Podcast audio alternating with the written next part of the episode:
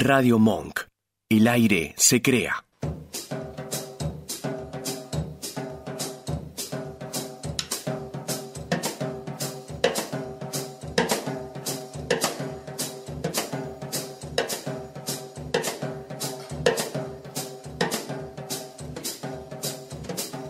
Radiofonía, un programa de radio de psicoanálisis.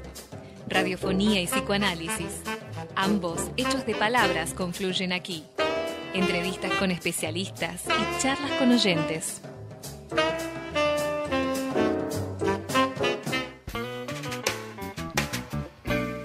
Bueno, a ver cuándo probamos el beso dulce, ¿no? Qué, qué tentador. Bueno, acá estamos en Radiofonía. eh, hoy vamos a estar conversando, eh, bueno, como dice nuestro inicio ¿no? de- del programa, eh, la radiofonía y el psicoanálisis eh, son hechos de palabras y hoy vamos a estar hablando de algo que, bueno, que, en todo caso cuestiona a, ponerle palabras, ¿no? Eh, vamos a estar hablando con nuestro invitado de hoy, a ver, para no confundirme, espera que lo busco, con Antonio Mejía Coria, que en un momento aparecerá para conversar con él sobre un libro que es eh, Horrorismo, Inmunidad y Racismo. No sé si es el nombre del libro o es el nombre del evento, Marta. ¿Qué Eh, tal, Marta? ¿Cómo ¿Qué andas? tal? ¿Cómo está, compañero? Bien, muy bien. El libro es de Adriana Cabarero y se llama Horrorismo, nombrando la violencia contemporánea. Claro, qué bueno que un poco, ¿no? Este es esto, ¿no? Un intento de poner una palabra quizás ahí en, en esos bordes de- del lenguaje, digamos, ¿no? Donde eso se escapa a ser nombrado, ¿no? Como es el horror. Eh, bueno, hoy estamos como ya En este mundo tan convulsionado que este tenemos mundo últimamente. tan eh, sí es un tema tantas muy muy apropiado no la verdad que los analistas eh, de México con los cuales venimos haciendo una serie de programas eh, encaran un tema que, que es como de, de mucha actualidad que es muy interesante también para ponerse a conversar ¿no? Y Desde- venimos pensando, ¿no? La discriminación, este, el rechazo, que lugar para el prójimo, ¿no? Para el Claro. semejante. Claro. y, y en esa articulación no de, de, de, eh, de lo que no de lo que resiste a ser nombrado o sea de esto que el, que el nombre no no alcanza no Con nombrarlo cómo, cómo nombrarlo. Pero bueno ahora vamos a estar hablando en unos instantes cuando se sume nuestro invitado. Eh, bueno falta nuestro coequiper eh, Martín Acevedo que está en preparativos, ¿no? Con la presentación de sus libros, Relatos Magnéticos, un libro, la verdad, yo lo estoy leyendo, está muy bueno, muy bueno porque, qué sé yo, plantea eh, en relatos muy, muy precisos, muy eficaces, ¿no? Algo que, que, que- que arma ahí como un mundo cercano, ¿no? Como con muchas resonancias. Así que le mandamos un saludo a Martín, Besote. que está, eh, ¿no? Claro. Sí, está en eso, está ya. Ya el libro salió del horno, ya lo tiene. Sí, Este, está con la presentación estamos- para el 3 de noviembre, ¿no? Que bueno, Sí, ya supongo que... que en versiones. Así que. Así que, bueno, ¿qué, eh, ¿tenemos alguna...? ¿No? Bueno, vamos a esperar un ratito, entonces. Eh, Si querés, voy presentando al invitado. Dale, me parece bien. Eh, bueno. eh, Antonio Mejía Coria eh, practica el psicoanálisis en la Ciudad de México, es profesor en la carrera de psicología de la Facultad de Estudios Superiores Iztacala, UNAM, adscrito al área de psicoanálisis y teoría social, miembro del proyecto de investigación Universidad, Sociedad y Acción Comunitaria USAC, en esta misma institución, docente en seminarios sobre psicoanálisis, filosofía y biopolítica, ha publicado diversos textos ligados al psicoanálisis, la, po- la poesía, la filosofía, entre los que se destaca el, el poemario Restos del naufragio. Así que, bueno, vamos a una tanda musical. Dale, cortina musical. vamos a ¿Cómo una- se dice? Nacho, decime por favor cómo se dice tanda, Un cortina. tema, un tema musical. Buenas tardes, ¿cómo va? Un, un tema, un tema Un musical. tema- algo que no delate sí. mi edad, ¿no? Tanda, cortina, todo. No, la, cortina, la cortina es esto que está sonando de fondo, por ejemplo. Ah, mirá, Esto es la cortina. mirá. Pero ahora podemos ir a un tema musical. Podemos Un poner tema un tema musical de tu agrado. ¿Qué te parece?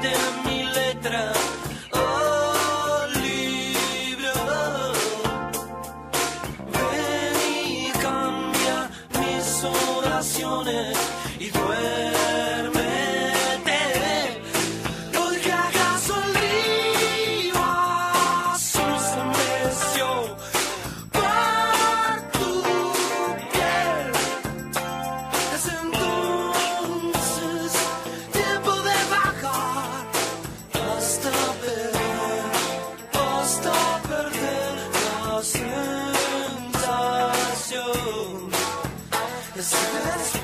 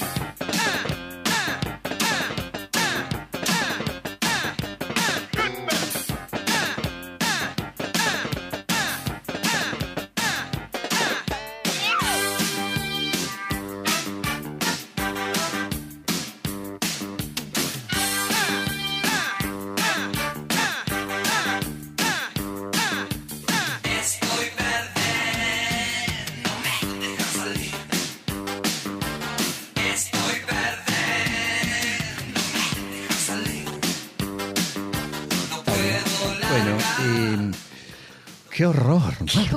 horror, Robert. Bueno, puede pasar, puede Qué fallar. horror. Puede fallar. Eh, Era tan lindo. Así que bueno, tema. vamos a, a ponerle palabras al programa de hoy. Eh, de alguna manera eh, parece como, como decir, ¿no? Este, ¿Cómo es que se dice cuando eh, una, un acto así, ¿no? Preparado esto, ¿no? Digo, de alguna forma. Em, lástima que, que no estamos pudiendo comunicarnos con él. eh, son, bueno, programas complejos porque son analistas que están en la Ciudad de México, digamos, ¿no? Que implica todo un- una cuestión, claro, una logística que puede resultar así, que, que se demore alguien. Así que bueno, vamos a, a bordear un poco eh, el tema este, digamos, ¿no? En términos de quizás de lo, de lo que se puede hacer, ¿no? Con el horror, ¿no? Es una palabra que hoy digo en un mundo, ¿no? Que, en cierto punto, ¿no? Eh, en este contexto, ¿no? De guerras, de, de- de pandemias, digamos, ¿no? Porque de alguna manera, si bien es algo que parece ya parte de la historia, digamos, es de una historia reciente, ¿no? Y, y bueno, y parecía de, de gran pertinencia, ¿no? Estaba todo esto articulado con respecto de, de un libro, ¿no? Un libro que él toma como referencia, Sí. ¿no? Este, Que- El libro es muy interesante, Eh. yo algo pude ir leyendo, ojeando. Por supuesto que el tiempo de producción de semana a semana es un libro No, por claro, semana. claro, aparte eh, Este, pero, es una referencia que trabajó él, ¿no? Pero, Ujú. pero sí, es, es un libro muy interesante. También es muy interesante esto que viene sucediendo en el programa con, con los eh, analistas invitados de México, ¿no? Como eh, también trabajan, ¿no? Porque vienen dándose una serie, ¿no? Eh, tomando un poco ese desafío que por ahí se plantea, ¿no? Desde por lo menos desde la lectura lacaniana y de lo que fue la producción de Freud, digamos, ¿no? El psicoanálisis que es siempre en sintonía de la época, ¿no? Digamos, ¿no? Como, como alguien que, que se interesa en leer la textualidad de la época y los discursos que, que- la transitan, ¿no? Eh, Lacan es casi eh, sentencioso, ¿no? Como hay una famosa frase de Lacan, ¿no? Que eh, de alguna manera lo pone casi en ese registro, ¿no? De eh, casi superyoico, digamos, ¿no? Como que para ser analista habría que poder interpretar la época, ¿no? Y bueno, parece que los analistas mexicanos se lo toman bastante en serio, digamos, ¿no? Porque eh, de alguna manera el programa anterior también fue muy, muy interesante en relación a esta articulación que hoy de alguna manera pensábamos que tenía una hilación, una continuidad, digamos, ¿no? Si bien desde la ficción, ¿no? Desde un planteo de la ficción, este eh, libro yo no lo pude ver mucho, pero es un libro que viene a, traer, digamos, también esta relación del psicoanálisis, ¿no? Eh, con la literatura, en el caso del programa anterior, y este con la antropología, ¿no? Con un libro que tenía una estructura desde la ciencia de la antropología y de la filosofía, ¿no? Un poco la articulación del libro.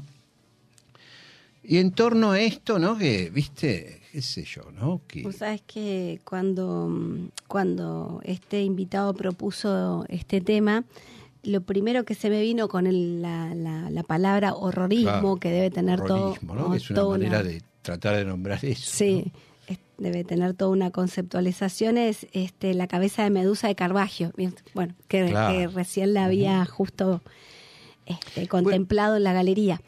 Y justo Claro. está en el libro. Sí, eso te iba a decir. Yo leí un poco el índice, hice algunas lecturas y toma como referencia, ¿no? Pero bueno, claro, eh, el horror eh, ocupa un lugar, ¿no? También en la cultura y ni hablar en la época, ¿no? Como hacíamos recién. Se me ocurría dos referencias cercanas, digamos. ¿Querés que ¿no? te lea un poco de esta imagen? Dale. Lo que dice el libro. Sí, buena idea.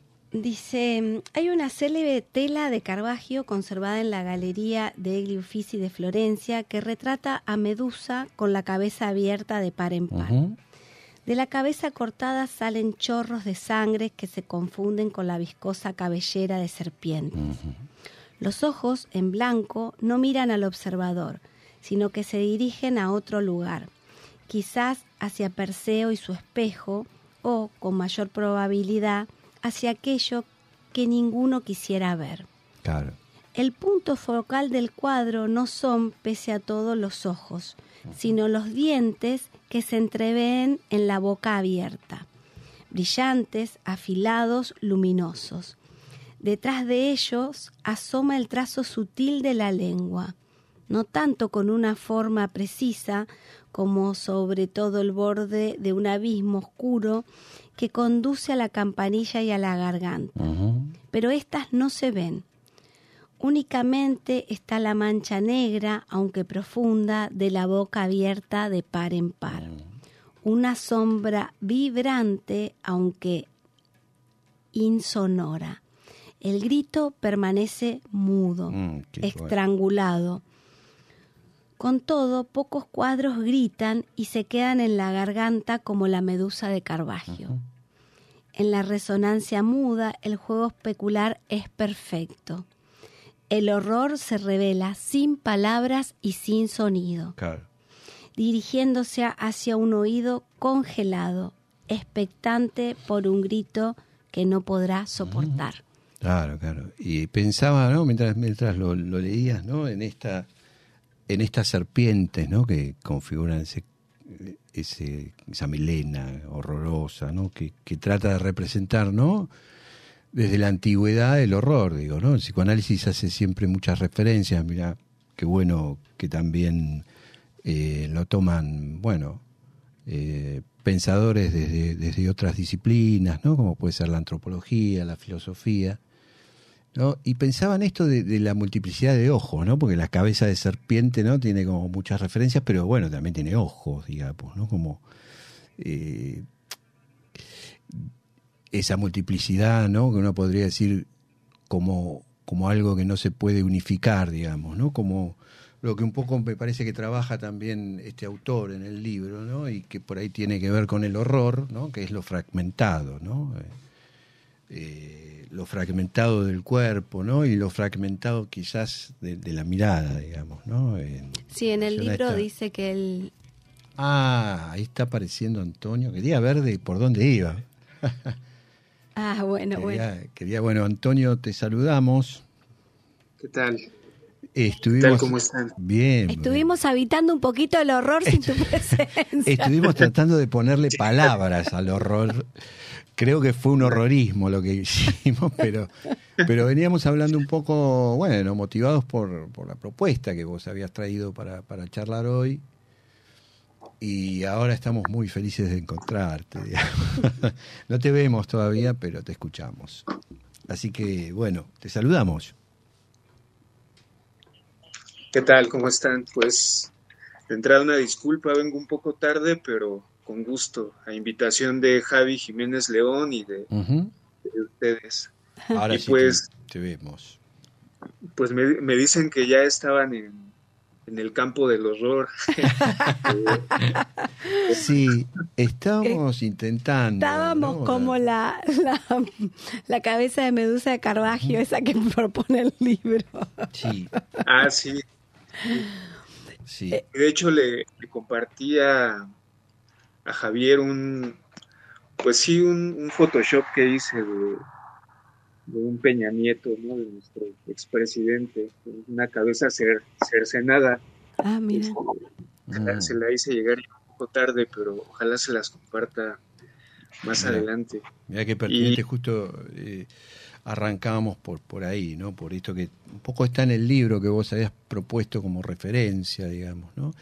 Y que, bueno, por ahí es como para hacer una primera pregunta, ¿no? ¿Por qué tomaste como referencia este autor, ¿no? Esta- este libro que de, alguna manera propone un nombre también, ¿no? Respecto al horror. Sí, exacto. De entrada me llamó la atención. Durante algunos años he estado trabajando cuestiones vinculadas a, pues sí, a reflexionar alrededor de, de la violencia acá en, acá en México, sobre todo aquella producida por, por el narcotráfico.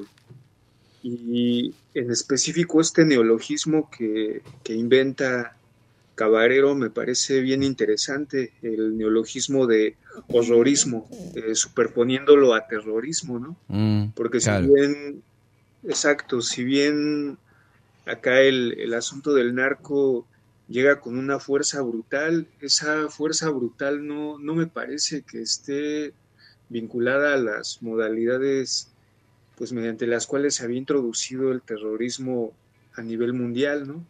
Eh, creo que justo como plantea Cabarero, el horrorismo crea, crea una sensación, pero también una forma de vida muy peculiar, que es la vida de la parálisis. Mm, Ante el horror quedamos paralizados, no hay Claro. acción, no hay posibilidad de movimiento. Entonces, quizá por eso elegí el, elegí el texto de, de Adriana para, para discutir o charlar Claro. un poco el día de hoy. Eh, sí, y sobre todo vincularlo con el campo de con el campo del racismo y de la de la inmunidad, partiendo del supuesto de pues una, una guerra continua en la que estamos Mm. metidos acá en México desde hace algunos años, ¿no? Eh, no es la guerra de los grandes bombardeos, no es la guerra mm, este, claro. espectacular. Una, es una guerra continua que cobra víctimas diarios por todo el territorio. Eh, y por eso, por eso quizá por el mismo horror, eh, la misma parálisis que, que a mí como espectador y como viviente de este tipo de situaciones, pues me produce esta, esta condición, ¿no? De, si bien no sé si políticamente se le pueda llamar narcogobierno, y una vida cotidiana vinculada al pues al gobierno de los cuerpos por la vía del, del nuevo soberano, ¿no? Un soberano que, que decide de qué manera se va a vivir, de qué manera se va a morir. ¿no? El ejemplo de los toques de queda que, que son muy comunes acá en muchas regiones de- del país. Y esta constante zozobra, Claro. ¿no? una constante zozobra vinculada a una inacción. Entonces, por ahí para, para entrar. Sí, eh, la verdad que hay, hay muchas muchas entradas, ¿no? Y escuchándote se, se abren más, ¿no? Como una multiplicidad de, de miradas. Pensaba en esta palabra horrorismo, que vos lo vinculabas un poco a, a la cercanía del terrorismo, digamos, ¿no? Del terror. Este ismo que se agrega, digamos, ¿no? Que pareciera horrorismo, ¿no? Como una apelación a alguna estética también, ¿no? Algo, viste, que, que- que tiene que ver, ¿no? Con algo que, eh, que por ahí no arma una discursividad, o por lo menos eh, en ese sentido, por ahí esta cuestión, esta referencia griega, digamos, ¿no? Que, que de la mitología griega que, que hacía referencia a Marta y que descubrimos que estaba en el libro también, ¿no? De, la cabeza de Medusa, ¿no? Eh, habla un poco de esa boca abierta que no puede decir nada, digamos, ¿no? Este, en este sentido, la palabra horrorismo me sonaba, ¿no? Por ahí con esta intención, ¿no? De por ahí de hacer ahí un- una textualidad, digamos, armar alguna discursividad respecto a esto. Pero también el, el horrorismo me, me daba como esta cuestión del cubismo, digamos, ¿no? Lo, lo, lo asocié así muy, muy básicamente, digamos, ¿no? Pero eh, eh, me, me daba como esta propuesta de, de- de una estética del horror, ¿no? Y uno, yo estoy bastante impactado, de hecho, eh, pensaba por ahí co- con otra temática, ¿no? Porque yo lo pensaba del drama, ¿no? En relación a, a lo que se cuenta de la época en la ficción, ¿no? Un poco el programa anterior también era de, de una colega tuya y, y una compatriota tuya, ¿no? Que también había justamente traído algo desde el orden de la ficción para trabajar, pero que estaba muy vinculado al horror y a ese intento de articulación con lo simbólico del horror, digamos, ¿no? Eh, que un poco refleja ese, esa cabeza de medusa, digamos, ¿no? O sea, la imposibilidad de decir. Sí, porque Antonio empieza hablando ya, a la llegada empieza hablando del silencio, ¿no? De lo mudo y, y parece que varios artistas, pensadores, bueno, pintores, como el grito, ¿no? Parece que como que esa, ese silencio, esa imposibilidad de, de nombrar el horror, ¿no? De, de decir algo, esa quietud le llamás vos, ¿no? Que no es quietud, eh, no le decís quietud, le decís como, mm, porque por ahí la quietud, eh, parálisis, ¿no? Eh, Parálisis, quedar pasmado. pasmado, este, que también se ve en el arte, ¿no? Que parece que el horror tiene esta estética también, ¿no? Como Claro. ho- horrorismo. Horrorismo pareciera, ¿no? Como que tuviera esa resonancia, ¿no? A, a alguna estética también. No sé si vos Sí. que de alguna manera profundizaste en esta referencia que traes, ¿no? Sí, Eh, sobre todo el quedarse frío ante algo que vinculo con, con la estética de la desaparición que en algún punto pues introducía Pablo Virilo, ¿no? Esta estética de la desaparición, pero que me parece que en el campo del horrorismo tiene que ver con, con esta expresión quedarse frío, o como Oh. dice Cabarero, quedarse con la piel, con la piel de gallina. El fenómeno, el fenómeno estético que de una u otra manera excede el puro campo de la contemplación bella, ¿no? Y que más Claro. bien te engancha desde, desde lo ominoso, desde incluso desde la posibilidad de que en esa misma escena tú puedas ser aniquilado. ¿no? Mm. Por ejemplo, una, un paréntesis anecdótico, eh, y me parece que es un paréntesis anecdótico para pues extender esta idea de de la, de la desaparición, pero vinculado a la vida cotidiana eh, que algo hizo el narco fue crear acá en México una forma de ver el mundo, es decir, una, una cultura muy peculiar, vivir con la zozobra y con el frío en todo momento. Y por ejemplo, en unas, en unas vacaciones eh, fui a visitar a, a unos familiares en la montaña, allá por el 2010 ujú. Cuando estaba el fenómeno, el fenómeno de las decapitaciones quizá en sus en su periodo más pues sí más agudo. Entonces llego a la cabañita, este, llego 10, 11 de la mañana a desayunar con mis familiares. Y pues son, son cabañitas este, muy, muy pobres, ¿no? Es, este, gente de la montaña que vive al día, ¿no?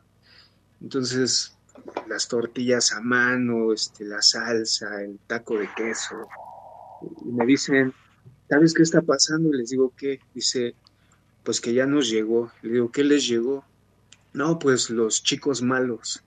¿y cómo saben de los chicos malos? Dicen, bueno, el otro día estábamos aquí como contigo, desayunando, y llega nuestra perra con algo en el hocico. Y, y me dicen, ¿y adivina qué era eso que traía en el hocico? Le digo, ¿qué?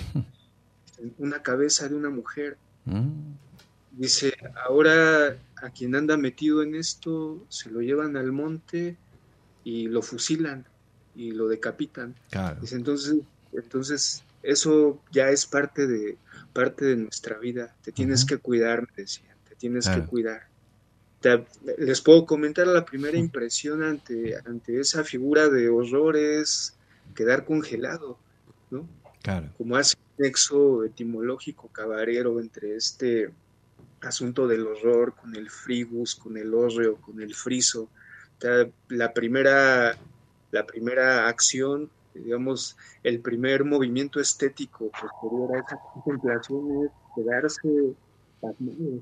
Claro. Después de eso, eh, quién sabe si algún tipo de simbólico nos pueda servir para darle, darle lugar a eso, ¿no? Me parece una estética Mm, que trastorna desde, desde lo real, sí. ¿no? Es un temor y un temblor, pero que ya no apela a un registro de lo divino, ah, pero ya no es que pega, ¿no? Estamos, creo que más bien en un punto que, que avisó a su manera Bacon con su, con su estética, ¿no? Ujú, monstruo hecho de vísceras. Claro. Y ante eso, ah, una nueva modalidad quizá incluso de, de reaccionar ante el mundo desde la parálisis, un congelamiento, porque lo que a mí me Be- parece... Perdón, Bacon lo decís por, por el pintor, digamos, por, por el amasijo que hace de los cuerpos él en su pintura. Sí, sí, sí, por, por Francis Bacon Claro, y Francis esta Bacon. Sí, sí, sí. estética del rostro Sí, sí, sí, hecho sí. de como un amasijo, ¿no? El cuerpo. Sí, sí, sí. Más o menos a la manera de la medusa de Caravaggio, Claro, pero claro, claro, Y como las decapitaciones, ¿no? No sé, bueno, vos por ahí en esta experiencia que nos transmitís pudiste eh, estar cerca, digo, ¿no? De, de esa observación horrorosa, ¿no? Por supuesto.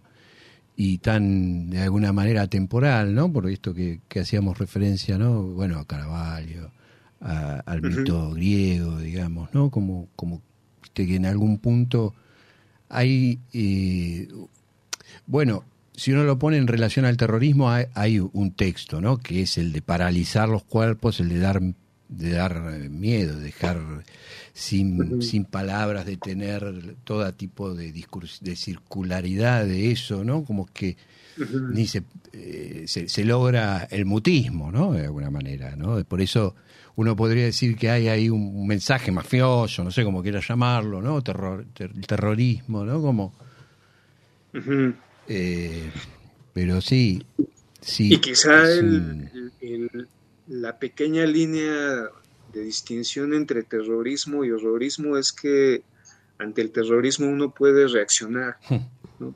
Te puedes mover, puedes contraatacar, este, puedes armar un grupo contrainsurgente, qué sé yo, claro. pero me parece que la potencia, debido justo a su estética, la potencia del horrorismo te deja impávido, sin posibilidad de Mm. acción. Claro.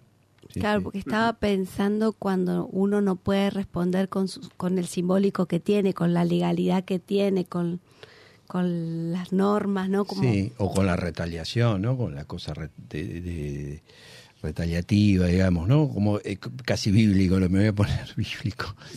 Eh, ¿No? Eh, la eh, violencia. Pero bueno, violencia no es terror, terror ¿no? Digo, no necesariamente es terror, digamos, ¿no? Digo, eh, no sé si es una buena referencia, pero digo, pero pero puede haber escaladas del horror, digamos, ¿no? En el sentido de, de lo retaliativo, digamos, ¿no? Como, eh, bueno, como estamos viéndolo eh, por televisión. digamos, ¿no? Esto, es, sí, esto que, que vos estás, este, bueno, trayendo me pareció muy pertinente para la época porque Sí. tenemos varios eh, en este momento.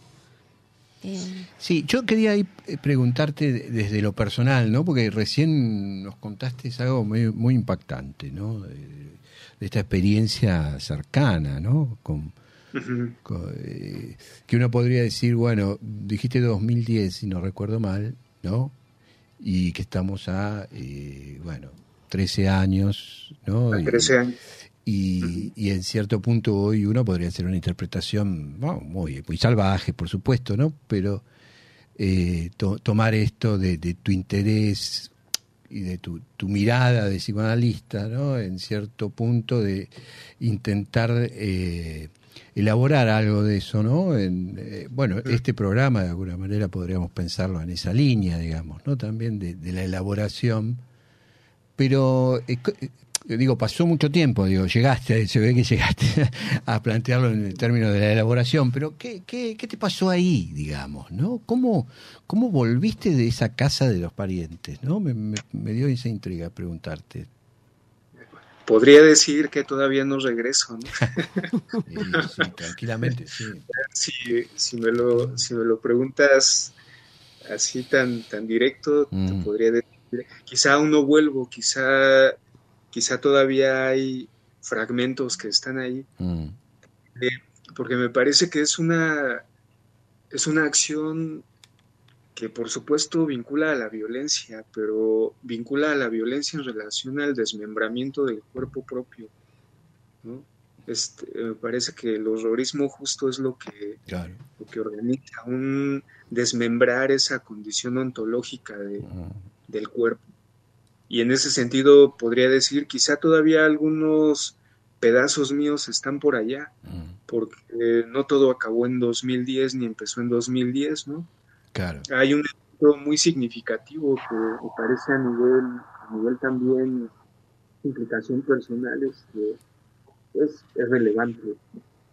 En 2006 inicia una guerra acá en México, una guerra declarada por parte de Felipe Calderón, presidente en aquella época. Ujú, hay un previo en 2005 en un lugar, en un pueblo que se llama Apatzingán, en Michoacán, en la Plaza de Toros, en pleno baile, en plena fiesta del pueblo, llega un comando armado y tira seis cabezas en el centro de la, en el centro de la plaza. Mm. Eh, hay algunos autores como Antonio Sustaita de la Universidad de Guanajuato que plantean ese hecho desde una, desde una perspectiva semiótica bien interesante, ¿no? El hecho de aventar las cabezas en este, en este momento pues, reorganiza la semiótica del cuerpo que va a acompañar el imaginario, el imaginario no solo político, ¿no? sino la vida cotidiana, la intimidad de las, de las personas acá en el país. Él le denomina el baile de las cabezas. Y lo que me llama la atención de esta, de esta condición semiótica es lo, lo fragmentario, pero del cuerpo. Ahora van a empezar a aparecer cachos de cuerpo, pedazos de cuerpo por doquier. Cómo elaborar una realidad a partir de estos fragmentos dispersos por todos, por todos lados. ¿no? Eh, lo, lo puedo pensar ya en ese sentido, cómo ir recuperando los fragmentos que se van quedando en 2006, en 2010, los Sí. la forma en la que tú tienes que tomar distancia de esos espacios, pues primero para no enloquecer, ¿no? Y segundo para Sí. salvar la vida. Sí, ahí en el libro, yo lo poco que leí, ¿no? Hacía referencia a algo que se da en varios lados, ¿no? Eh, acá tenemos también un museo del horror, que es eh, Sí. El regimiento, o sea, de, la, escu- la Escuela Mecánica de la Armada, ¿no? La ESMA, que en cierto punto tuvo el mismo tratamiento, ¿no? Que por ahí, qué sé yo, ¿no? Lo que pasó en Nueva York con las Torres Gemelas o en, en- en Atocha, ¿no? Con España, que es un poco una referencia que toma el autor del libro que vos nos convidás a reflexionar sobre él, ¿no? Eh, Digo, porque esta cosa, ¿no? Que parece que ahí lo que se puede hacer es, es esto de, también, ¿no? Como eh, en el re- eh, en el registro de la estética también, ¿no? Porque el, el, el- monumento, la conmemoración, eh, eh, apunta a la memoria, ¿no? Lo mismo que, que el holocausto, ¿no? Para, para irnos más atrás, digamos, ¿no? Como, Como de Auschwitz, ¿no? De estos lugares que en algún punto, viste, Eh, como también como una respuesta estética, ¿no? Del horror, ¿no? Eh, vuelvo a, la- a esta palabra que nos propones pensar hoy, ¿no? La del horrorismo. Eh, y, y me vuelve esta, esta referencia, digamos, ¿no? También esto, ¿no? Que, que decís, ¿no? En esa, eh, ¿cómo es que se dice? Donde corren los toros, ¿no? En este lugar donde nos, nos decía, La ¿no? plaza. La plaza de toro, perdón, se me había escapado la palabra, ¿no? Que, que bueno, que, que, que es muy, muy, un lugar muy cultural en, en México, ¿no? La, la tauromancia, ¿no? Casi tanto como en España, ¿no?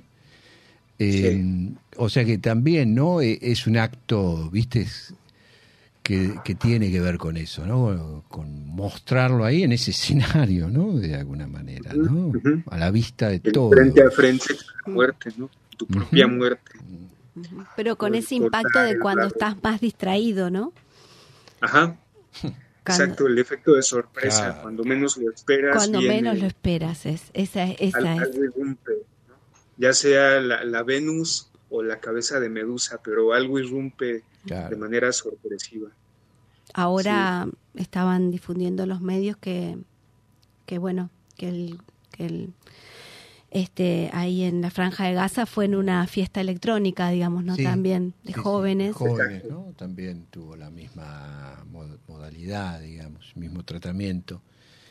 Y Eh. esta, este tratamiento de los cuerp del cuerpo también me parece como significativo que, que se ubican todos los, los Eh. puntos estos de- del horror. Sí. Eh, pensaba, digo, te, tenemos, estamos mirando el reloj, por- eh, pero mm, tenemos tiempo, ¿no? Y, y pensaba en esto de, mm, de cómo, cómo lo desarrolla, o sea, que- hacia dónde apunta el, el- el autor, digamos, ¿no? ¿Qué, ¿Qué lineamiento le da? Digo, no, más allá de proponer este nombre, por decir de alguna manera, ¿no? Porque. ¿viste? No, no toma horror, sino que habla de horrorismo, ¿no? Y, Sí, y sí, yo sí. tomé esta serie, es un poco, bueno, agregué la del la, la que podemos aportar nosotros, que digo, que en algún punto, viste, eh, es atemporal, ¿no? Y, y que eh, eh, en todo caso podría tener cualquier localización, digamos, ¿no? Digo, esto, eh, cual- cualquier, es- cualquier escenario puede volverse un escenario del horror, ¿no? O sea, eh, Definitivamente. si, si, si uno toma esto, que, que es una interpretación mía, digamos, poco conversando contigo y lo poco que pude eh, ver del libro, ¿no? Se me ocurrió pensarlo como esa estética. Pero, ¿hacia dónde direcciona el autor, digamos, su, su Adriana, ref- su Adriana reflexión, ¿no? Caballero. Su, su reflexión. Eh, te lo pregunto porque el programa anterior también bordeó este tema, ¿no? Y, y desde la ficción, viste, en cierto punto, eh, justamente, ¿no? Eh, o con filósofos como Habermas, qué sé yo, ¿no? Este, mo- montones de, de, de, de- de- de filósofos que, que resaltan, inclusive Lacan, ¿no? Que, que en su primer eh, momento de su obra le da una preponderancia a uno de los registros, si bien él siempre señala de que, que- de que ninguno vale más que el otro, ¿no? Eh, Mm. al registro de lo simbólico, digamos, ¿no? Cómo se habla de esos cuerpos, ¿no? En la ficción que había traído tu, tu colega, nuestra colega, va, tu, tu, tu compatriota, eh, había algo de esto, ¿no? Porque, o sea, los cuerpos, eh, la- el horror era el cani- canibalismo, digamos, ¿no? En la obra esta que proponía ella. Y, y de alguna manera eh, se ponía de, de- relieve esta cuestión, ¿no? De cómo se hablaba de carnes especiales, digamos, ¿no? Como un tratamiento del lenguaje respecto de, de eso, ¿no? Cómo se ubica eso. ¿Qué, qué piensa de esto el autor este que, que, que vos venís siguiendo, que, que, nos propones para reflexionar sobre algo tan... eh, Sobre todo en-? La pregunta, ¿no? Eh, Me parece que es una, una crítica a esta erotización de la masacre, a esta agresividad Ajá. planetaria. Creo es que una crítica. eh, sí, es una denuncia incluso. ¿no? De las formas de acomodo geopolítico, la forma en la que se cuadricula, se organizan los cuadrantes de la sociedad para dar cuenta incluso de que el cuerpo de una mujer puede ser un cuerpo bomba, ¿no? un cuerpo que va a cumplir con una función ideológica Claro. muy específica para dar continuidad a esta erotización de la masacre que para algunos es la única salida, la única vía mediante la cual se pueden afianzar o intentar Mm. afianzar en un territorio. Creo que ella es muy, sí, Adriana Cabaredo es muy puntual en relación al, al conflicto que aborda y que tiene que ver básicamente con el de la franja de Gaza, por ejemplo, ¿no? Mm. o, o- o estos o estos relatos de, de las chicas suicidas en Chechenia ¿no? o sea como la, la última salida en función de que ya te quitaron todo es hacer de tu cuerpo un artefacto explosivo la única manera mediante la que puedes saldar esa vulnerabilidad a la que te han llevado es pues sí hacerte partir en mil pedazos. Mm. es una denuncia me parece. Claro. y es una, y es una denuncia Pero- una- una denuncia de sobre el digamos porque yo, yo pensaba en esto no del horrorismo no en relación a una estética de esto de, de los escenarios que puede ser cualquiera digamos no Eh, y él hace una lectura crítica también de la dramaturgia que empieza como a armarse de esto en relación a, a la presentación que hacemos de estos temas.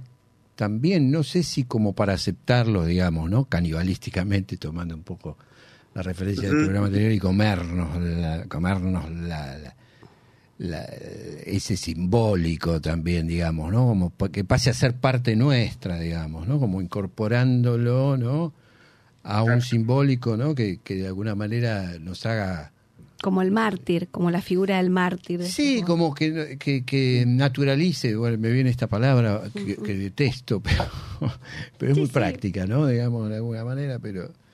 eh, que, Sí, que- la figura del mártir, que le dé una circulación. pero en el fondo el plano de tortura, ahora que hablan de, de lo que comemos, ¿no? Esta cuestión canibalística, creo que acá si algo, si algo se pone ante los ojos es el canibalismo de la mirada, ¿no? Cómo el horror que consumimos cotidianamente Claro. por la vía por la vía de la mirada eh, de una u otra manera nos hace identificarnos tanto Claro. con la víctima como con el victimario. Claro. Recuerdo esta referencia que hace a Guantánamo y a los, pues sí, los espacios de tortura por parte del ejército norteamericano, ¿no? De los marines. Mm, Y cómo habla de este espacio de la víctima mirando al objetivo de la cámara. O sea, Claro. ese que está siendo violado, ese que está siendo obligado a hacer cosas que van totalmente en contra de sus, de sus principios, en Sí. su humillación tiene que mirar al objetivo Claro. de la cámara. Ujú. Ujú. Entonces, Para que En te, esta te identifiques también, ¿no? Justo Como- ayer- lo barbárico, lo que Mm. comemos con los ojos. ¿no? Justo Claro. ayer atendí a una paciente que tiene, que vivió muchos años en Israel, que ahora está viviendo en Europa y que tiene amigos en Israel y estaba muy angustiada, pero muy angustiada porque le había, había hablado con algunos de estos amigos y estos amigos habían recibido videos de familiares eh, siendo torturados, mutilados. Eso está pasando y, y, y entonces ella, y yo me encontré en una disyuntiva porque entonces ella me proponía pasarme los videos, Mm. ¿no? Y, y son esas cosas... Compartir Claro, no, claro. pero claro, pero son esas cosas transferenciales muy importantes de pensar porque uno dice por un lado es verdad que ella necesita eh, que no que que eso sea parte de la transferencia, que eso circule, digamos que eso tenga otro otro lugar, por ejemplo, que sea compartido o y por otro lado a mí me salió como un, un no, así que no necesitaba verlo, que lo, lo entendía con lo que ella me estaba transmitiendo. palabras, claro. Pero después me quedé pensando en eso y me quedé muy, me, me hizo acordar este ejemplo, si bien no es tan cercano como el que traes vos, Antonio, esto de estar desayunando con tu familia y que, este, pero sí me, me, me apareció eso, digamos, ¿no? Como, como yo sentí eso, que había un pedazo de cuerpo, que me habían Claro. traído un pedazo de cuerpo al consultorio, digamos. Sí, ¿no? Qué, inte- qué interesante, ¿no? Tu- esto que te pasó, digamos, ¿no? Pensándolo como una intervención. porque- No fue calculado, Claro. o, mm, ni de hecho después me quedé muy mal y me quedé pensando y bueno, y todavía estoy bajo el impacto de eso, digamos, Claro. es la primera vez que lo estoy contando. Este, pero Estamos- Tremendo. Sí, Tremendo porque, eh, porque queda uno incluso en este espacio una especie de suspensión, una, sí, una- inter- no sabes hacia interesante me dónde parece lo que... si quedas fascinado o si tomas distancia de la fascinación. Claro, porque hay un convite a la, a la mira, al ojo, ¿no? Digo, yo, yo eh, antes de que nos pongamos a conversar, ¿no? Yo a mí me eh, Marta leyó parte del libro, ¿no? Que hacía referencia, bueno, a esta imagen de Caravaggio, ¿no? De- de- que retoma el, el mito, ¿no? De, de la cabeza de Medusa, ¿no? Y yo, sí, no es que es la primera vez que lo observo, pero había reparado en esto de las, de las serpientes y de los ojos de la serpiente, digamos, ¿no? Como que, que hay una invitación a la, a la mirada, digamos, ¿no? Digo, por ahí es interesante, digo, ni hablar en relación a las producciones, eh, yo, yo creo que sé yo, no sé, eh, hay producciones de, de la ficción que son horrorosas, de hecho, el otro día, un poco desde la literatura, lo que leíamos era algo que bordeaba lo horroroso, digamos, ¿no? Eh, Antonio, ¿pensás alguna diferencia entre terror y horror? Mm. Esa es como una... Eh, ¿En qué nivel? Es, algo ¿A que... nivel, a nivel estético, a nivel guerrero, a nivel clínico? El que quieras, el que quieras, el que tengas pensado o el que más te haga... Porque el que en Eco. este momento me llama más la atención es esta, pues sí, referencia a lo guerrero, ¿no? Al clima de guerra en el que, Mm. en el que estamos metidos. Y sobre Sí. todo por la, la condición delirante en la que nos puede meter. Pero bueno, quizá la diferencia la, la propondría en ese sentido. Ante el terror hay posibilidad de movilización, hay posibilidad de elaboración. El Claro. terror te permite elaborar, incluso pensaba en los relatos desde los clásicos de Edgar. Allan Poe, Lovecraft. Claro. Hay una invitación a la movilización. ¿no? Eh, hay, hay un terror, pero es un terror que, que te pone en el campo de lo ominoso.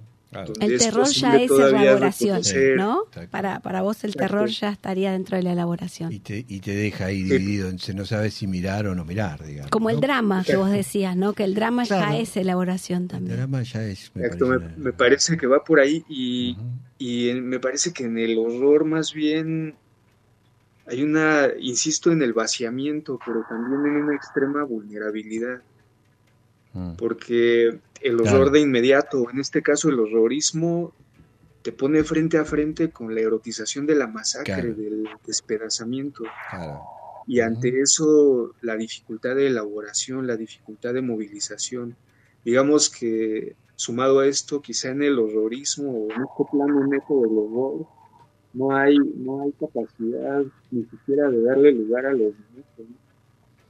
Ni siquiera lo ominoso se puede presentar ahí. Me Mm. parece que es un, un bucle vinculado a esta agresividad planetaria en la que estamos cotidianamente siendo informados. ¿no?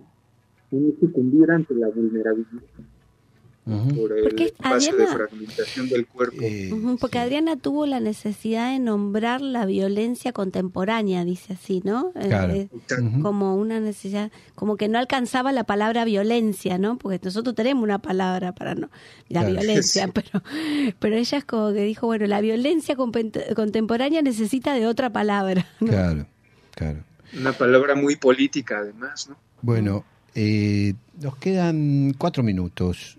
Eh, tendríamos que ir, bueno, cerrando el programa de hoy.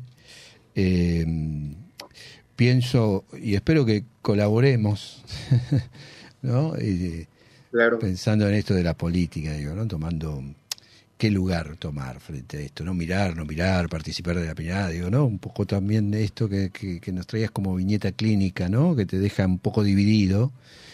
Eh, pero de todas maneras es interesante colaborar desde este pensamiento crítico, digamos, ¿no? Eh, que propone también eh, desde los argumentos de la política, ¿no? La autora y, y que vos, este, Adriana Cabare- Cabarero, Cabarero.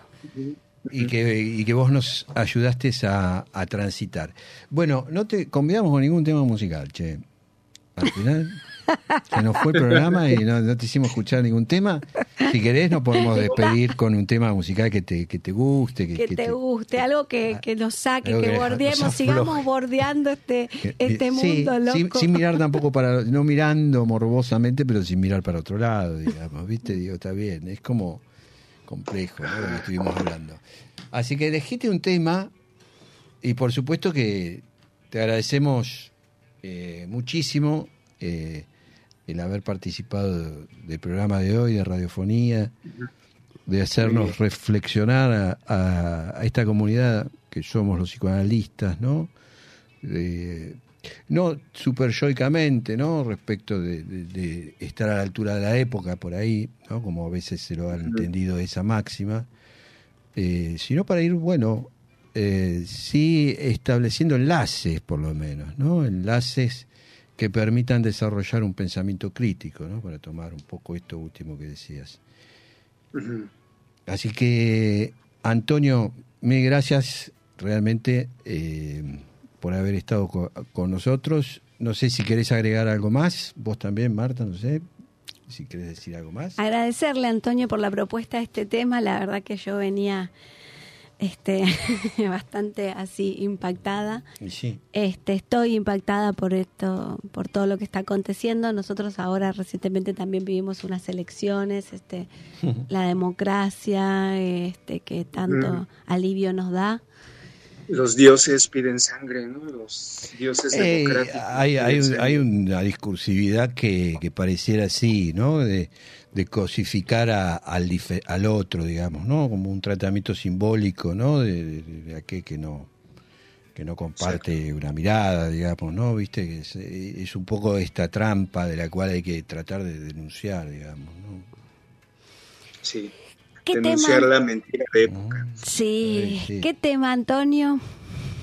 Eh, Amores de John Cage. ¿Lo tenemos? Johnny Cage. A ver, Johnny a ver, Cash, nuestro Cage, John- John- musicalizador. John- ese que Amores. yo soy Amores, los nombres. Pero bueno, amores. ¿Lo tenemos? ¿Vos lo ubicaste, Nacho? Bueno, bueno, nos vamos escuchando entonces un tema musical eh, propuesto aquí por, por nuestro invitado y bueno, mil gracias nuevamente y nos vemos la próxima con los radiofónicos, con los que nos siguen del otro lado. Hasta luego, muchas gracias por la invitación. hasta luego, chao, gracias. Chao.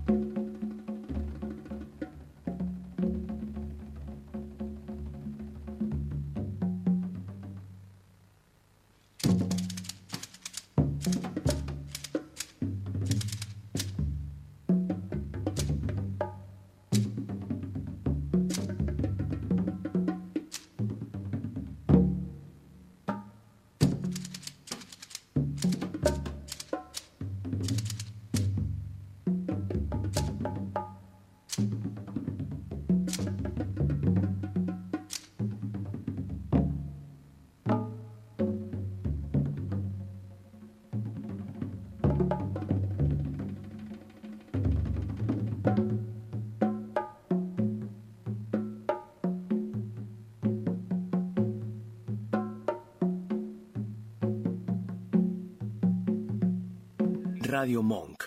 El aire se crea.